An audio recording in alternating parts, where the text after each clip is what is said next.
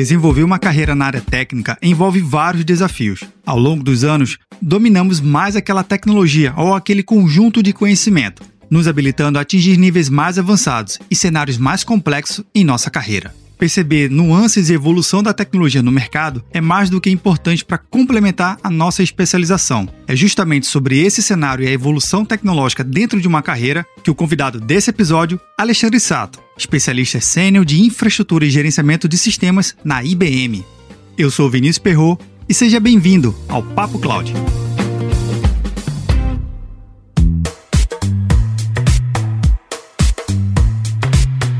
Antes de começar o nosso Papo Cloud, eu tenho um recado para você. Enquanto você ouve o nosso episódio, que tal deixar um comentário e uma avaliação no seu agregador preferido? Assim, podemos saber se você tem gostado de cada programa e podemos melhorar mais e mais. E não se esqueça, se você está escutando esse episódio, outra pessoa também pode escutar. Basta você compartilhar para o seu amigo e para suas redes sociais. Afinal de contas, se o conteúdo está legal, outra pessoa também pode gostar, não é verdade? Recados dados, bora lá para o nosso Papo Cloud.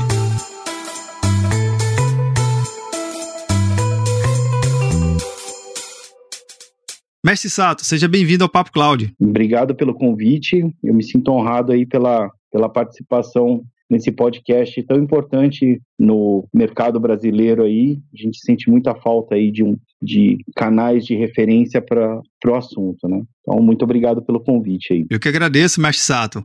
Mestre, a gente vai falar sobre um tema importante, que é justamente sobre carreira, transição de carreira. Você que tem uma boa base sólida no universo Unix, que tu vai contar um pouquinho mais aqui no nosso episódio. Mas antes de a gente entrar no nosso tema aqui, é, fala um pouquinho quem é o mestre Sato. Eu sou Alexandre, sou descendente de japoneses, eu nasci no interior de São Paulo, eu sou da cidade de Campinas, atualmente moro em São Paulo. A minha formação é em engenharia de computação, fui estudante da PUC de Campinas e agora mais recentemente eu estou estudando gestão em tecnologia de informação na FIAP. Bacana, então sempre estudando, né?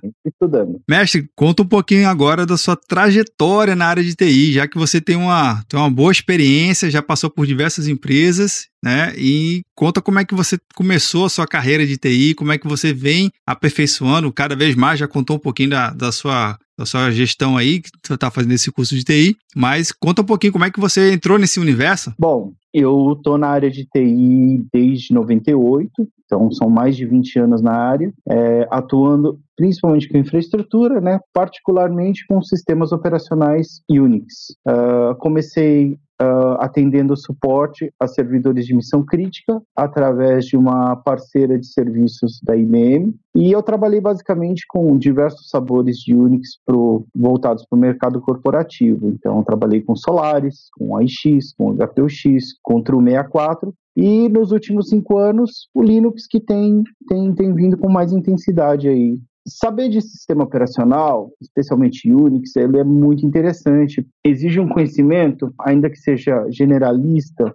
nos diversos tipos de soluções e sistemas corporativos. Então, assim, acaba a gente acaba absorvendo, claro que não de uma forma não tão profunda e detalhada, mas as disciplinas que são complementares né, como por exemplo uh, banco de dados, uh, desde transacional até analítico, do tipo data warehouse, uh, suporte, todo o suporte à infraestrutura, como monitoring, backup e restore, sistemas de alta disponibilidade, a parte de networking com routers, firewalls, conceitos de application servers, Uh, sistemas do tipo RP e CRM, uh, subsistemas de storage, SAN e outros. Né?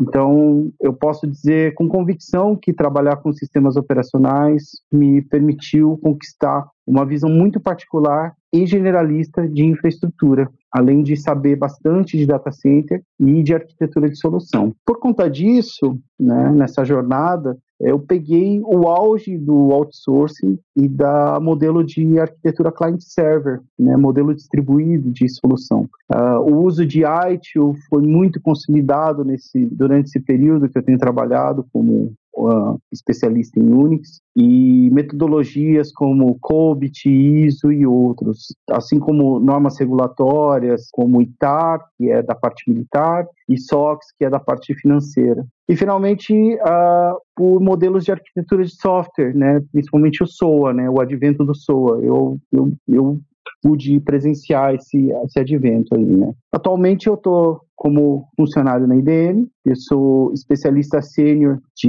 infraestrutura e sistemas. Eu cuido, além de sistema operacional, eu trabalho com middleware, parte de mensageria, e eu atuo, hoje eu não atuo mais em cliente externo, hoje eu, eu sou especialista de um squad voltado para sistemas internos da própria IBM. Nossa, que interessante. Você atende a, a própria instituição, a própria corporação, propriamente dito, e com uma missão também que é um grande cliente, né? É, afinal de contas, a casa do ferreiro, o espeto não pode ser de pau, né? Apesar de, a, a, contrário ao que diz o ditado, não pode ser assim, né? Casa de ferreiro, espeto de aço inoxidável. Tem que ser, tem que ser sempre. Cara, que legal. Mestre, você comentando aí justamente sobre a sua trajetória nesse universo Unix, né? É, lembrando que parte do princípio que Unix não é Linux, né? É, o, é parece, mas não é. é parece, parece, mas não mas... é. mas o Unix, pelo menos na minha trajetória de carreira, ele nunca foi apresentado a mim ou eu nunca tive contato através do meio acadêmico. Muito pelo contrário, eu sempre tive contato com o Unix em alguns projetos que eu participei de monitoramento, utilizando algumas ferramentas específicas, era no mercado mesmo de trabalho. E aí sim eu vim descobrir, obviamente, depois eu fui entendendo um pouco mais da literatura, indo através dos sites dos fabricantes. Como é que você chegou nesse universo Unix? A oferta foi para trabalhar como suporte a servidores. E aí onde estavam esses servidores é que foi a grande questão. Então eu não peguei servidor do, da locadora de vídeo, né, falando bem anos 90, eu não peguei servidor da, do escritório de contabilidade, eu não peguei servidor da, da, da lojinha do Zé da esquina. Eu peguei servidor do fornecedor uh, de aço da região Centro-Sul. Eu peguei servidor da maior empresa de supply chain da América Latina. Eu peguei uh, servidor da de siderúrgicas, de indústrias grandes e coisas do tipo. É bem voltado no ambiente corporativo mesmo. É um sistema operacional que tem uma característica mais parruda, ele não é tão engessado e tão feinho quanto o mainframe, né? mas ele permite uma série de possibilidades, mantendo a, a característica de, de robustez e confiabilidade. Mestre, no advento da computação em nuvem, existe também até um, um adesivo que rola pela internet internet, que fala que a nuvem nada mais é do que um monte de servidor Linux, né? É, exato. Como é que você tem visto aí justamente essa transição essa, esse, essa utilização dessa arquitetura de sistemas voltada para Unix, voltada para Linux, na adoção de soluções como essa em clientes, em grandes corporações e no mercado em geral. O cloud é, ele é a disrupção do momento, né? E definitivamente chegou para ficar com a consolidação de virtualização de hardware, né, que veio alguns anos atrás, esse modelo de as a service, ele cria inúmeras possibilidades. Então, o cloud vem é, consolidando isso cada vez mais. Além disso, você adotar padrões abertos, uh, modelo DevOps, novas tecnologias como blockchain, data analytics, IoT, data science, eles fazem com que esses paradigmas de computação uh, eles se encaixem perfeitamente e sejam possíveis de serem operacionalizados na nuvem, né? Então, dada essa flexibilidade e as novas possibilidades que essas tecnologias estão trazendo, né, a, a cloud é um caminho agora sem volta. Pois é, sem dúvida. A gente já está aí com um pouco mais de 10 anos de computação em nuvem no mercado e ela se consolidando e se enraizando literalmente na, nas empresas e é um caminho literalmente sem volta. Sim. Essa parte aí de a gente entender que a computação em nuvem é um caminho sem volta, como a gente está comentando, visualiza também outras possibilidades de carreira profissional, né, de outros estudos. Como é que a gente tem visto isso aí? Também, como é que você tem visto esse lado mais, cara, o cara já nasce hoje na nuvem, então o que que acontece com o legado, né? O que acontece com o passado dele? Como é que tá esse direcionamento? É, assim como a tendência da, do, do paradigma de, de estrutura computacional né, corporativa, on-premise, ela vai ela ela já está diminuindo, né? Os cargos tradicionais de TI tendenciosamente também terão a oferta diminuída, né? Então, especialmente pessoas que têm o cargo de administrador de sistema, que, como é meu caso, né, que eu trabalhei sempre com sistema operacional, uh, vai ter essa oferta com uma demanda menor, principalmente para as pessoas que ainda permanecerem no, no conceito mais antigo. É, mas no lugar vão surgir outros tipos de especialistas, né? Especialistas que são generalistas, especialistas que são mais dedicados a uma determinada função. Então, é, cargos como Site Reliability Engineer, uh, analistas DevOps, uh, analistas Full Stack, analistas de integração, especialistas de integração, cientista de dados, uh, especialista em blockchain, tudo isso uh, vem por conta dessa disrupção que a cloud está tá gerando, né? Como toda disrupção, uh, assim como o modelo Uber, ele tirou o modelo de, de condução através de um táxi é, fora do patamar, ele abriu muitas possibilidades para as pessoas que tinham simplesmente uma habilitação e dispunham de um celular para trabalhar. Então, quem é taxista ou dava um jeito de se adaptar e oferecer um serviço melhor, ou ficava fadado a ficar esquecido. Então, em TI eu vejo da mesma forma, né? Assim, ou você evolui ou você está fadado a ficar em um nicho muito específico de, de mercado. Então, para mim, dessa forma, assim, atualização de perfil profissional, ela já é uma premissa para quem trabalha no universo de TI. E com essa consolidação que a cloud está tendo nesses últimos tempos e a expansão, isso se tornou praticamente um ponto mandatório para quem deseja evoluir na carreira, né? É, o próprio termo cloud em si, ele já abriga uma série de, de, de palavrinhas e, e, e, tecnologias, né? Metodologia, framework, disciplina, e tudo isso aumenta as possibilidades em termos de solução na TI tradicional. E hoje o mercado demanda incansavelmente por esse tipo de especialista e pessoas que atendam esses novos perfis. Nossa, você relatando aí, realmente são várias possibilidades que vêm surgindo. E cada vez mais, é uma, literalmente é uma caixinha de surpresa, né? A gente acorda, tem uma vaga nova, um perfil novo surgindo, justamente por conta dessa, dessa aceleração que a computação em nuvem vem, vem possibilitando aos negócios, aos mercados. Isso, de fato, é, a gente que é profissional na área, a gente tem que estar tá muito. Com um, um, uma piada que eu faço, a gente tem que pegar o botão F5 e enfiar uma tampa da caneta BIC ali para segurar. A gente tem que estar tá sempre se atualizando, dando refresh direto. Sempre, não pode parar, isso jamais. Quem é de TI sabe que não adianta você aprender um negócio e esquecer ali no canto, porque vai vir uma versão nova, vão chegar features novas, mesmo naquele dentro daquele conhecimento. Em algum momento essa é, esse esse conhecimento que você tinha já deixou de ser a modinha do momento e é substituído por alguma coisa muito melhor, muito mais legal e muito mais cheia de detalhes. Então é, é, é, premissa de quem trabalha com TI. Mestre, nesse seu desafio que você está tendo de atender a um mega cliente, né? Atuando internamente no time, mas é um cliente global, né? Eu poderia até dizer que é um cliente fora do mundo, que com certeza tem soluções da IBM embarcadas em alguma, algum satélite, algum espaçonave aí, não tenho dúvida disso, mas como é que é a sua jornada de estudo? Como é que você mantém o seu F5 pressionado? Como é que você se mantém, de certa forma, estudando? Você é mais regrado? Existe alguma metodologia? Tem alguma, alguma prática? Conta aí uma dica para o ouvinte aqui do Papo Cloud. Em primeiro lugar, né? Eu, eu, sempre tenho em mente que nada é tão ruim na nossa, na nossa vida que não possa trazer algum tipo de benefício, né? dito isso, uh, eu posso dizer que uh, essa pandemia da Covid-19, ela foi literalmente o gatilho inicial para essa minha jornada. Então, mais tempo em casa, home office, internet com banda larga. Então, assim, o momento foi pleno para sair da zona de conforto e para tipo, um negócio que eu ainda não tinha pleno domínio, né? Então, Desde então, eu tenho adotado uma rotina muito intensa, porque a gente não pode deixar o trabalho de lado, então exige muito controle e planejamento de horário, mas principalmente muita dedicação nos estudos, até porque tem uma hora que a cabeça entra em, em, em modo de, de, overflow, né? Tipo, já tem tanto conhecimento que você já não consegue mais absorver, né? Uh, outra coisa que tem me ajudado bastante é acompanhar é, notícias e matérias relacionadas ao universo de TI corporativo, né, LinkedIn é, e outros fóruns de, de notícias, e podcasts como o Papo Cloud, né, que traz bastante insight, traz temas atuais, né, porque tudo isso ele ajuda a direcionar o roteiro de estudos e a gente focar realmente naquilo que, que interessa, né.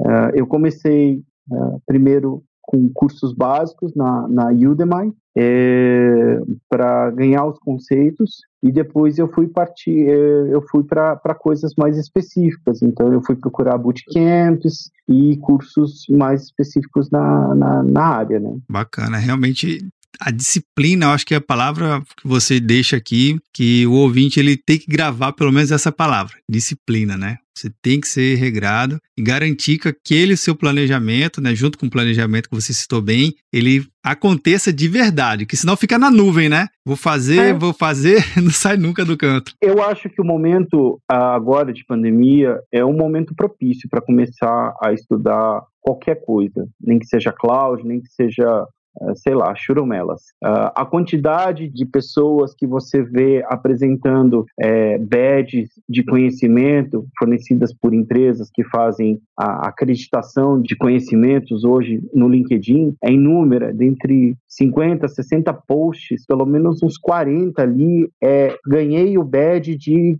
conhecedor de tal coisa, ou ganhei o badge de especialista de tal coisa, ou completei curso na, na Udemy de tal coisa, ou completei o curso não sei aonde de tal coisa, ou fiz o curso de LGPD para modelo não sei o que lá. Então, assim, as pessoas estão aproveitando esse tempo de pandemia. E se você não começou ainda esse, esse roteiro, a dica para você que não começou é essa. Comece agora, aproveita que está pandemia, que não dá para sair de casa, que é para ficar em casa quietinho e bora para estudar com muita disciplina. Boa, boa, mestre. E um detalhe legal, porque você citou que eu acho fantástico a ideia de você começa pequeno, né? Vai pelo conceito básico da tecnologia, você citou o caso da, da Udemy, que tem muito curso bom lá, tem muitos profissionais que produzem um conteúdo de qualidade.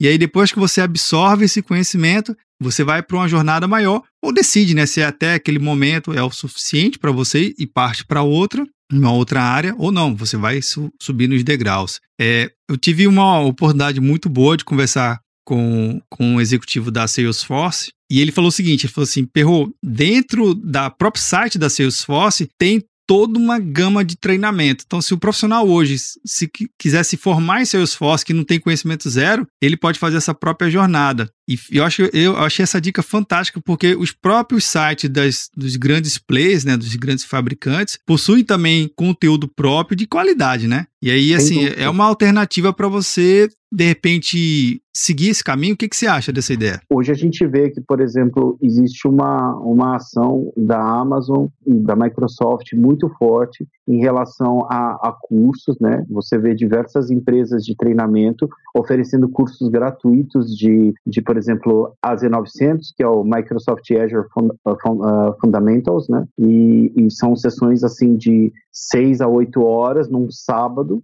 onde você pode pegar uh, né, o seu sábado que você não vai poder sair de casa mesmo e, e, e realmente ter o seu primeiro contato em relação a o que, que é um, um, um serviço de compute, o que, que é um serviço de storage, uh, o que, que é um serviço de, de VPN, o que, que é um serviço de, de gateway, enfim. E você vê que as pessoas estão correndo atrás de certificações, né?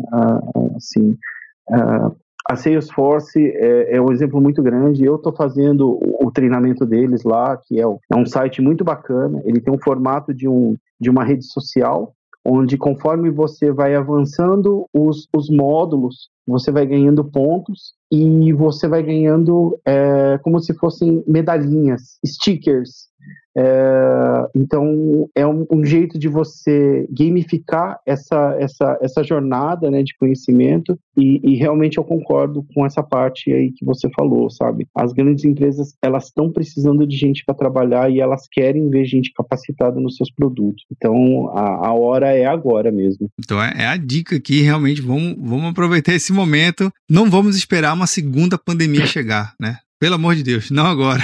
Não, não agora. Deixa eu dar uma folga aí, né?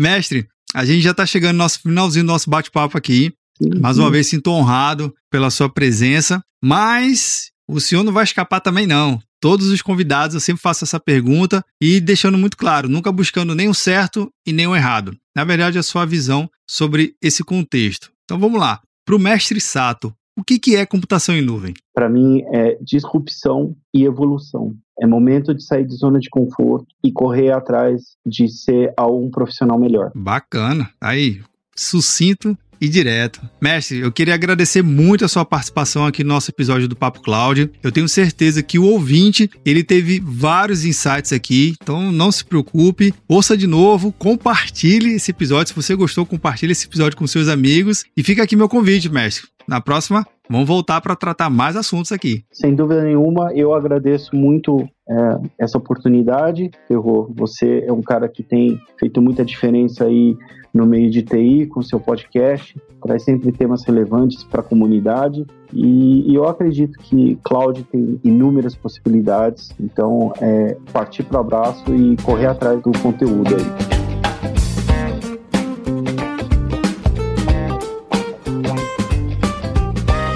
E aí, o que achou do nosso bate-papo? Alexandre Sato compartilhou insights incríveis. Eu tenho certeza que vai te ajudar a compreender mais e melhor os seus desafios na sua carreira e como se preparar para novas tecnologias. Se você teve alguma ideia, eu convido a você a compartilhar esse episódio e deixar um comentário lá no nosso grupo do Telegram, bit.ly barra Telegram. E aí, tá na nuvem?